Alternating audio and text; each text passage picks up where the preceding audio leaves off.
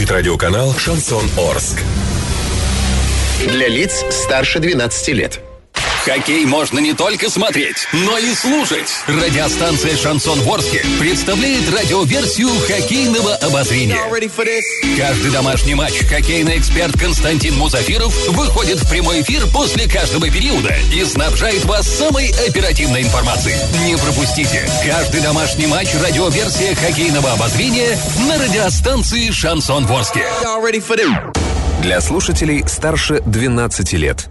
А, всем большой спортивный привет, друзья мои, как и обещала, возвращаемся. Возвращаемся в наш эфир как раз-таки для того, чтобы поговорить о спорте, в частности, о хоккее. Сегодня хоккейный клуб «Южный Урал» играет с хоккейным клубом «Химик». Гостей мы принимаем из Воскресенска.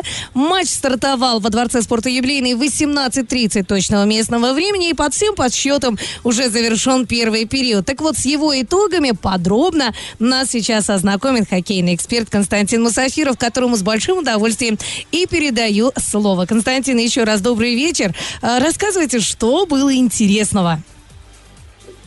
Добрый вечер, Саша. Я приветствую тех всех поклонников спорта Восточного Оренбуржа из Дворца спорта юбилейный города Орска, где сегодня действительно э, очередной матч высшей хоккейной лиги Кубка Шелкового пути, так турнир теперь называется.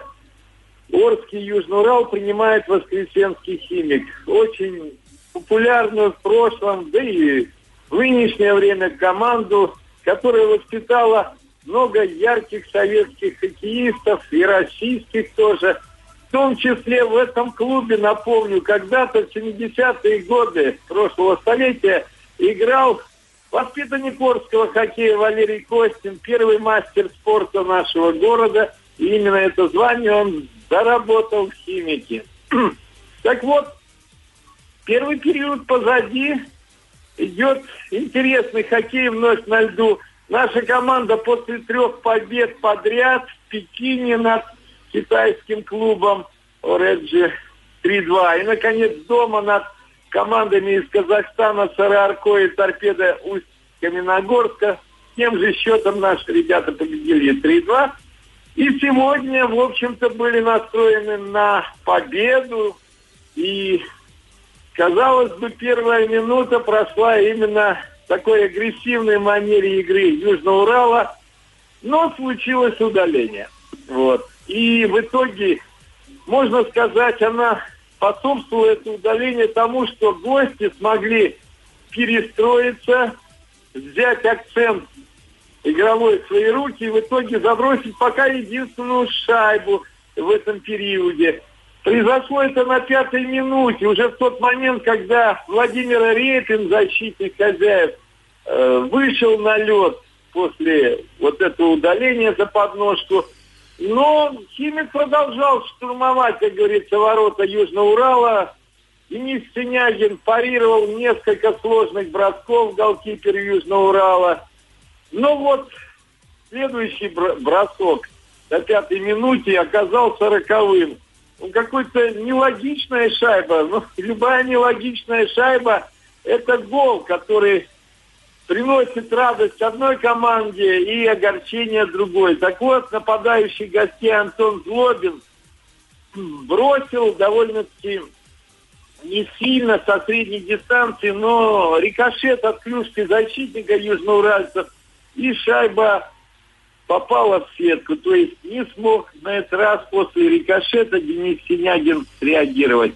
А вот после пропущенной шайбы все следующие 15 минут первого периода игра проходила в целом с большим преимуществом хозяев льда. Химик, как команда оборонительного плана, показала себя достойно именно в игре вторым номером – но нисколько это не радует, естественно, болельщиков Орска, потому что все ждут заброшенных шайб ворота гостей. Они вот эти шайбы никак не залетали в сетку ворот Павла Томченко, 24-летнего голкипера, который, можно сказать, первый период провел, если не на пятерку, то, наверное, на шестерку. То есть он в тени восьми эпизодах буквально спас свою команду от неминуемых шайб здесь и один на один с ним с фланга выходил к воротам Владимир Репин. И э, оказывались на ударной позиции другие наши нападающие, Егор Чугуев, Дмитрий Марченков. Бросали буквально с двух-трех метров, шли на добивание. Но голкипер парировал все вот эти сложные броски. А в отдельных эпизодах, конечно, ему помогали игроки обороны Химика, которые принимали шайбу после бросков нападающих и защитников Арчан на себя и вообще цементировали пятачок частенько. Но, тем не менее, надо отдать должное нашим хоккеистам. Они вот после пропущенной шайбы проявили характер и, повторяю, перехватив инициативу, много атаковали. Будем надеяться, что все незаброшенные шайбы нашими нападающими и защитниками, которые помогают форвардам сегодня, часто бросают поворотом, а, реализуются заброшенные шайбы уже во втором периоде. Ну а пока после первого периода счет на табло 1-0 в пользу гостей, хоккеистов «Химика». А, мы вот примерно через полчасика снова выйдем в эфир, и тогда я вам расскажу о том, сумели ли хоккеисты Южного Урала не только перехватив инициативу продолжать атаковать ворота гостей, но и сумели ли забросить все-таки шайбы в ворота Павла Хомченко. Пока он не пробиваем, но ни, одного, ни один вратарь еще не испытывал радости, только целых серий без пропущенных шайб. А Хомченко все-таки таких серий имеет не столь много.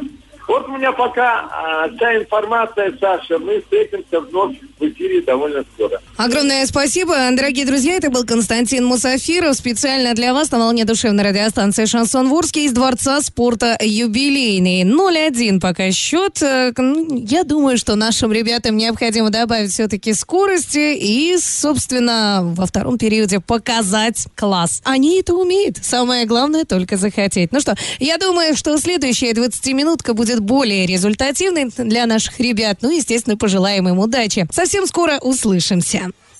Радио «Шансон». СМИ зарегистрировано Роскомнадзором. Свидетельство о регистрации Л номер ФС 77 68 373 от 30 декабря 2016 года. Для лиц старше 12 лет.